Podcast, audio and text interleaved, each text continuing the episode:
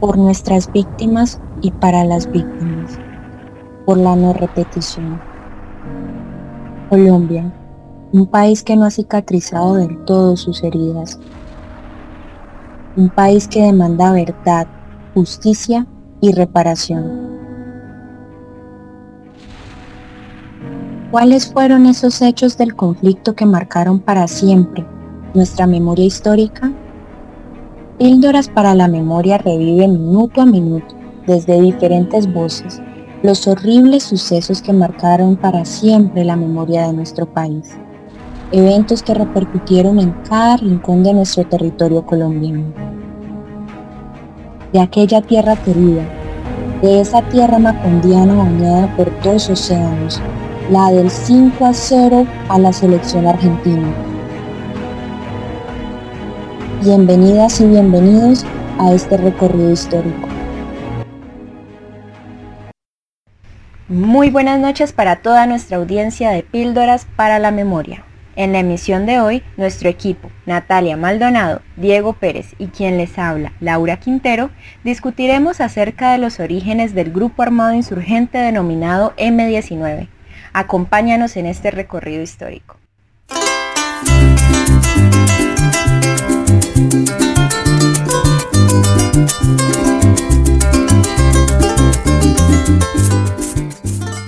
El movimiento del 19 de abril, o el M19, se convirtió en una organización político-militar patriótica, antioligárquica, antiimperialista, que creía en los cambios sociales del país por medio de la lucha de los obreros, campesinos y trabajadores en general. La intención de esta amplia lucha es que todos los explotados puedan lograr la destrucción del actual Estado oligárquico, generando con ello la liberación de la patria y la instauración del socialismo. El M-19 fue conformado por miembros de la NAPO, el partido de Rojas Pinilla y del Partido Comunista de las FARC. El M-19 nació como respuesta a las acciones de las oligarquías, tales como el fraude y la violencia desarrollada sobre el movimiento político Alianza Nacional Popular, es decir, ANAPO, en el periodo electoral donde le robaron las elecciones al general Gustavo Rojas Pinilla. Ahora bien, es necesario mencionar que el M-19 nace de una facción de la ANAPO. Su creación busca representar la frustración de las masas, y su objeto inicial fue respaldar por medio de las armas la voluntad popular. En pocas palabras, el M-19 se presentó como el brazo armado del pueblo anapista. Luego de este movimiento, comenzó a argumentar que todos los explotados y marginados de Colombia tenían la necesidad de conformar un grupo armado.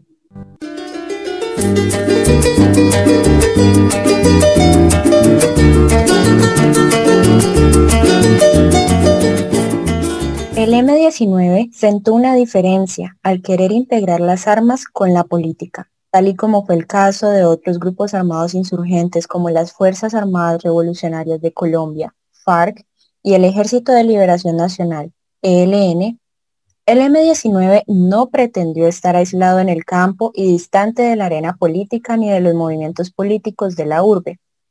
Israel Santamaría fue abogado, dirigente nacional de la MAPO y del M19 desde su fundación. También fue representante a la Cámara por el Departamento de Antioquia en 1974 y él afirmaba que era necesaria la presencia del movimiento en la ciudad para defender su desarrollo político. La conformación de este grupo guerrillero tenía ciertas bases ya organizadas y en todos los ámbitos, especialmente en académicos, y económicos, ya que sus miembros eran personas ilustradas y que contaban con profesiones. En ese sentido, el movimiento guerrillero logró la financiación de diversos métodos para anunciar su nacimiento. Una de ellas, y la más famosa, fue la publicación de varios avisos de expectativa en la prensa. Estas acciones audaces de publicidad armada pronto hicieron que todo el país conociera sus banderas.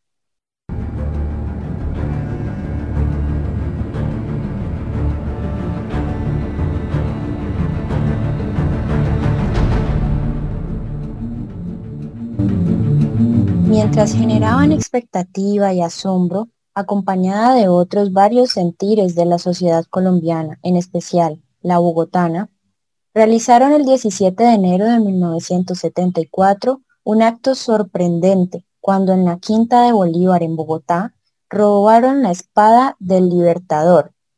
Se dice que la espada fue escondida en un prostíbulo y estuvo escondida durante 17 años.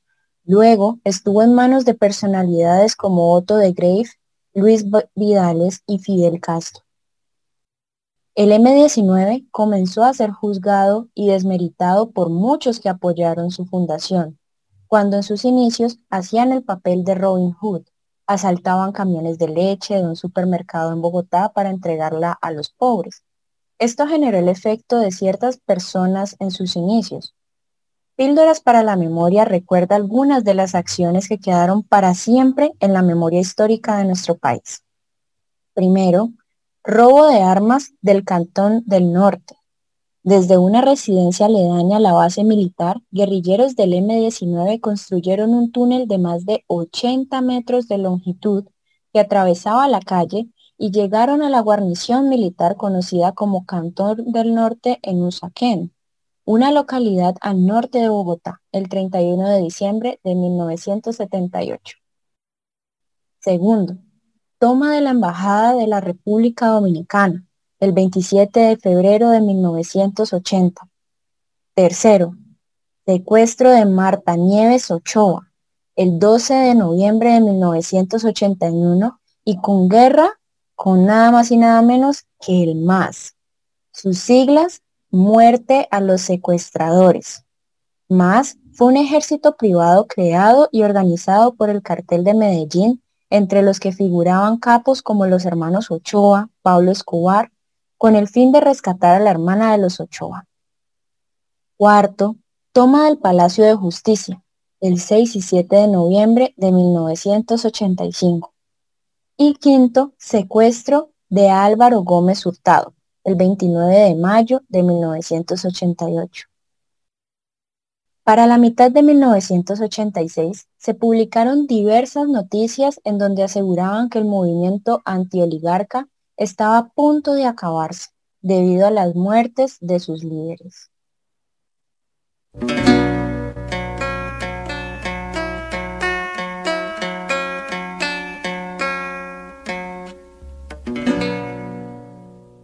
Las negociaciones de paz se adelantaron durante el mandato del presidente Virgilio Barco entre el consejero de paz de la presidencia, Rafael Pardo, como representante del gobierno, y Carlos Pizarro León Gómez, acompañado por Germán Rojas, Marcos Chalita y Antonio Navarro. Su antecedente fueron los acuerdos de Corinto en 1984, tuvieron la participación de la sociedad civil y de la Iglesia Católica a través de la Comisión de Convivencia Democrática y de la Comisión de Notables. Realizaron foros en distintas regiones del país, como Cauca, Tolima y Magdalena Medio. Se conformaron mesas de análisis y concretación, acordadas por ambas partes. Participaron entre abril y octubre de 1989 por los guerrilleros del M-19, representantes del gobierno, partidos liberal y conservador, gremios, sindicatos, universidades y organizaciones sociales y populares y la Iglesia como tutora moral del proceso. Los 10 puntos del acuerdo de paz entre el M-19 y el gobierno fueron incorporación a la vida civil, circunscripción especial de paz, Fondo Nacional para la Paz, reforma electoral, reforma a la justicia, comisión académica no gubernamental sobre estupefacientes, otros temas relacionados con el pacto político por la paz y la democracia, desmovilización y dejación de las armas, garantías jurídicas y programas productivos de reinserción social, comisión de seguimiento y por último, plan de seguridad. Cabe destacar que el M-19 cambió su nombre a Partido Político Alianza Democrática, sus siglas AD-M19, los cuales participaron en la constituyente que dio origen a la Constitución Política de 1991. Pero esa es otra historia.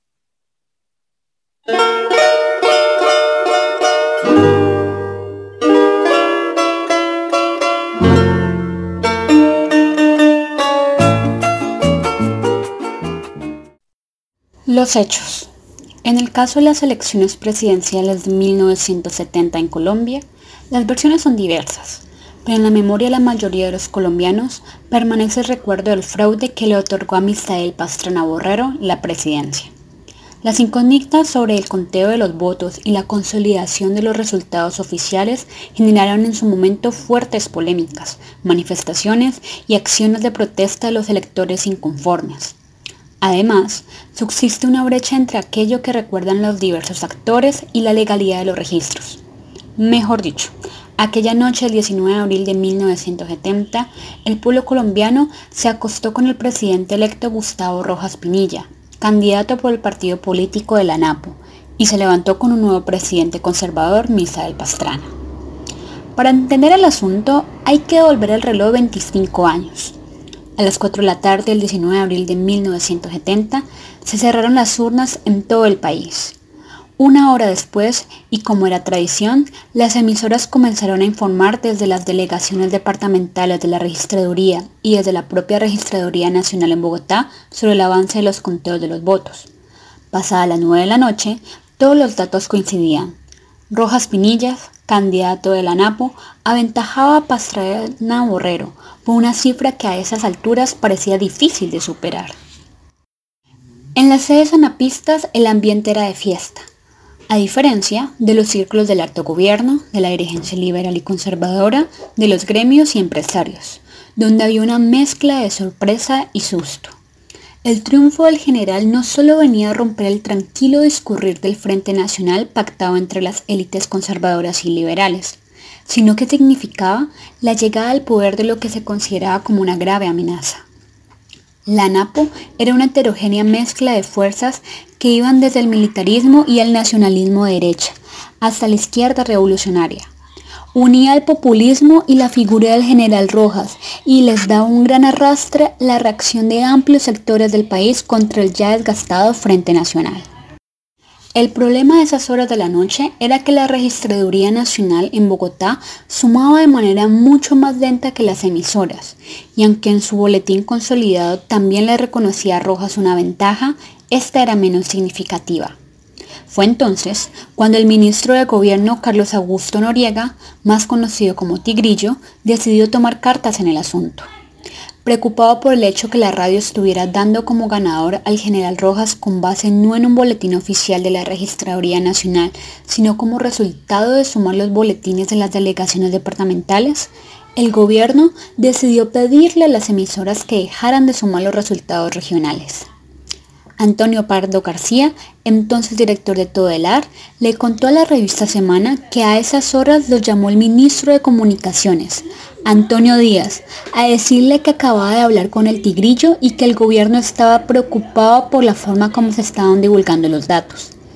Díaz le aseguró que anticiparse a sumar, con base en datos parciales, un consolidado nacional era peligroso, pues, como lo recuerda Pardo, para Díaz no debía descartarse que el curso de la noche apareciera en municipios con numerosos votos pastranistas.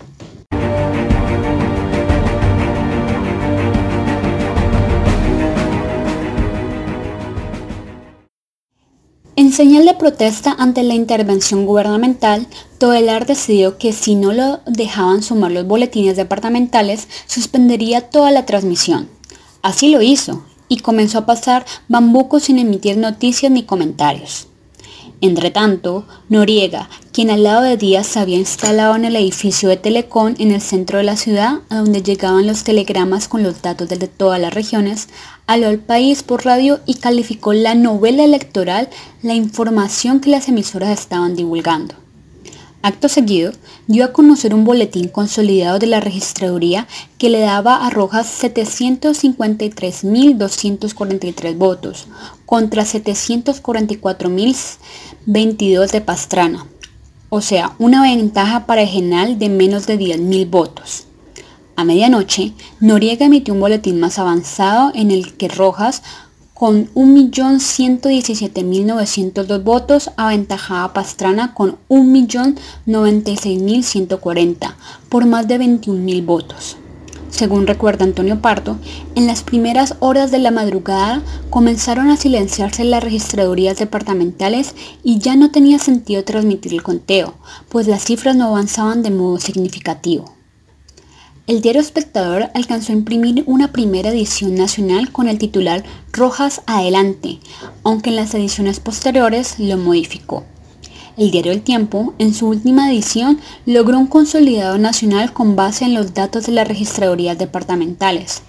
Bajo el título Reñidísima elección, presentó los siguientes resultados. 1.368.981 votos para Pastrana y 1.366.364 para Rojas.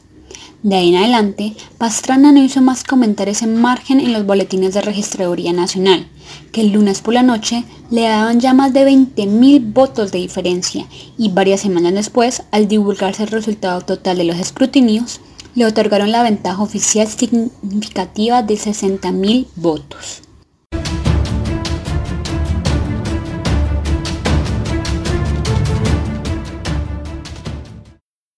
Semejante progresión del conteo de los votos y el hecho mismo de que el gobierno hubiera asumido directamente la divulgación de los datos, que en rigor le debía a la registraduría, llenaron de sombras la elección, en un asunto que, un cuarto de siglo después, siguen sin ser aclarado.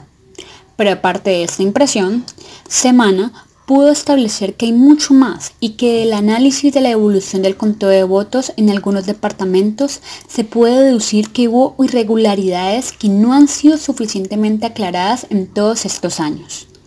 Las más delicadas se presentaron en el departamento de Nariño, donde la evolución de los boletines fue, por no decir menos, sospechosa. Según la información de divulgación, distintas emisores de radio el domingo por la noche desde la delegación departamental de Nariño en Pasto, Rojas comenzó a ganarle a Pastrana por 36.000 votos contra 29.000. A las 3 de la madrugada, tal y como lo registró la edición del tiempo del lunes, la tendencia había cambiado dramáticamente y Pastrana aventajaba a Rojas por 52.000 votos contra 28.000. Un cambio de tendencia tan dramático, aunque improbable, es siempre posible. Pero lo que sí atenta contra la más elemental lógica es que un boletín de las 3 de la madrugada del lunes y con un total de votos superior, un candidato tenga un descenso neto de su número de votos con respecto al boletín de las 10 pm del domingo.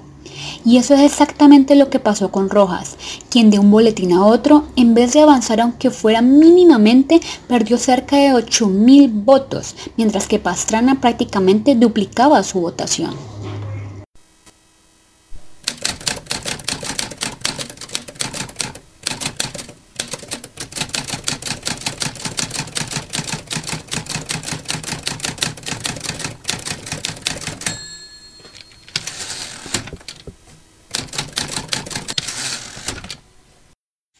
En aquel entonces, la explicación que recibieron los delegados que por la ANAPO vigilaban el proceso ante la registraduría era que todo había sido un error en los datos enviados vía Telex y que lo que hizo el boletín de las 3 de la mañana fue corregir la información divulgada horas antes.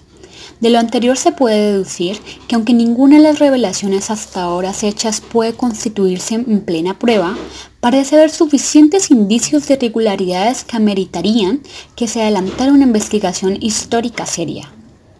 Lamentablemente, y debido a que por años muy pocos dirigentes han querido resolver el asunto, son muchos los testigos y protagonistas que han muerto. Para empezar, el expresidente Carlos Lleras y el general Rojas, el registrador del entonces, Ricardo Jordán Jiménez, el senador Luis Abelino Páez, el exministro Lucio Pavón y doña Berta Hernández de Ospina, y el abogado Vargas Holguín, entre muchos otros. Y son también muchos los documentos que se han perdido. En la propia Registraduría Nacional resultó imposible la semana pasada a fecha de 2020, encontrar copias de los primeros boletines del 19 de abril, que eran justamente aquellos en los que Rojas ganaba, y es necesario basarse casi exclusivamente en lo que publicaron los periódicos del lunes y martes de esa época.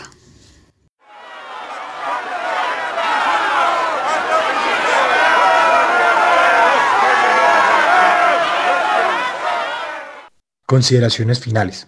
La violencia de los años 50 reprodujo una incisión grande entre el campo y la ciudad, apartando al mundo rural de las posibilidades de una modernidad política, cultural y social, y permitiendo procesos de modernización autoritarios.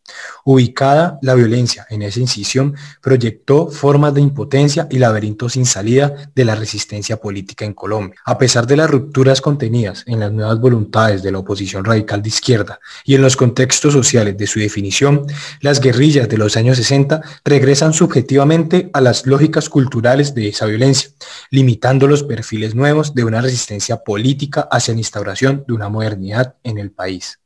Las características señaladas en el M19 tienen el significado de intensificar la ruptura con las lógicas de la violencia y de colocar en un nuevo terreno la oposición radical en Colombia, el de la demanda de una democracia participativa moderna.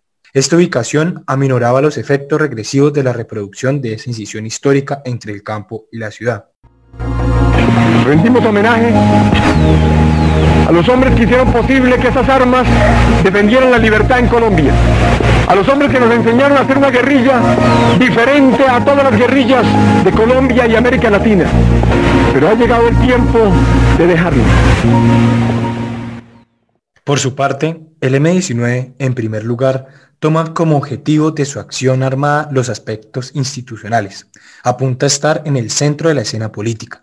Se plantea en lo inmediato el problema del poder y trata de resolverlo de manera diferente a la guerrilla convencional.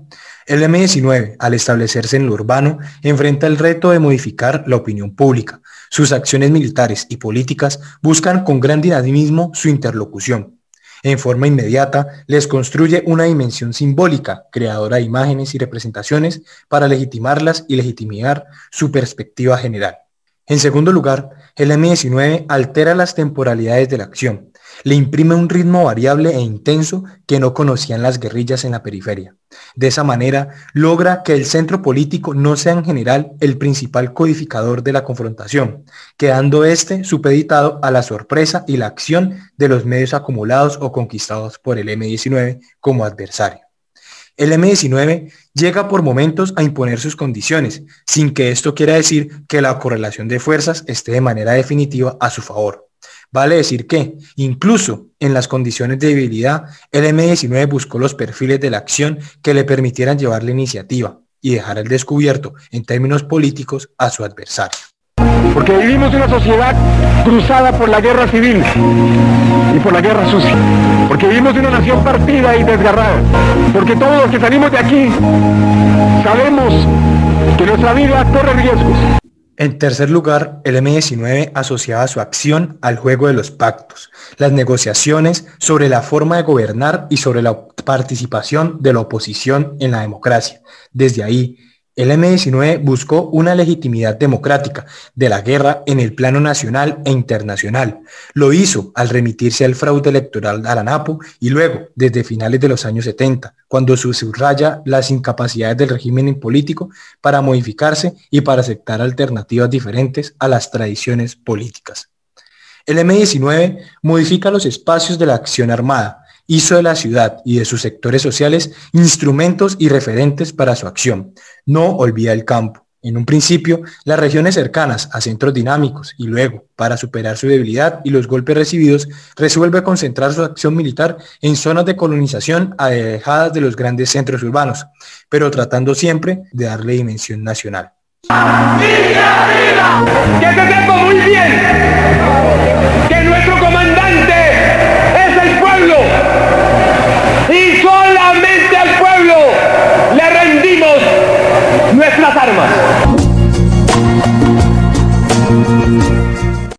El M-19 modifica los liderazgos tanto como las militancias, alejándose del sedentarismo y proponiendo una movilidad, una fluidez y una capacidad en varios escenarios de la acción, Básicamente, se distancia de hecho de una tradición directa de la violencia inicial de la guerrilla, recogiendo un tejido social sui generis de sus miembros. Es un liderazgo y una militancia que se va capacitando para el tipo de acción que señalamos. La actitud conspirativa del M-19 en sus inicios puso lo armado al servicio de la rebelión política y esa orientación se profundizó a comienzos de los años 80, cuando se tradujo en intercambios y negociaciones con las instituciones del Estado y de la política. Luego, hacia 1985, con el progreso de cierto poder político y militar, y bajo una difícil interacción con los actores institucionales, cuando estos ofrecían resistencia al proceso político con el M-19, su agitación política y conspirativa se puso al servicio de su propio desarrollo militar. Lo político terminó al servicio del desarrollo militar en medio de grandes ambigüedades. Hay una enorme confianza depositada en nosotros. Estamos empezando a ver la fe en los ojos de los hombres colombianos. Estamos despertando pasiones políticas. Estamos haciendo vibrar de nuevo este país. Finalmente, el M-19 fue un grupo guerrillero que demuestra una vez más el abandono y humillación de un gobierno que ha hecho hasta lo inimaginable para permanecer dentro del poder. O bueno, mejor dicho, ha hecho todo lo que caracteriza a un gobierno autoritario y dictatorial disfrazado de una nefasta democracia donde pensar diferente o tener una posición política diferente convierte en objetivo militar y enemigo del Estado.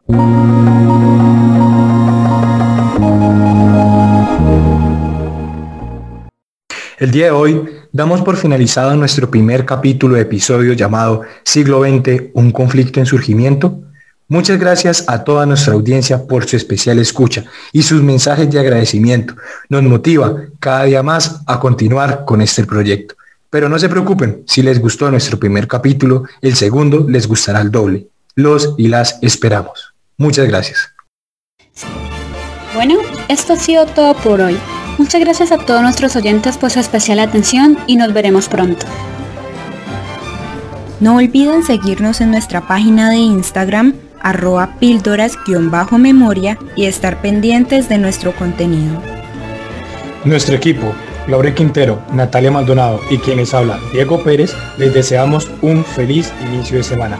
Hasta la próxima.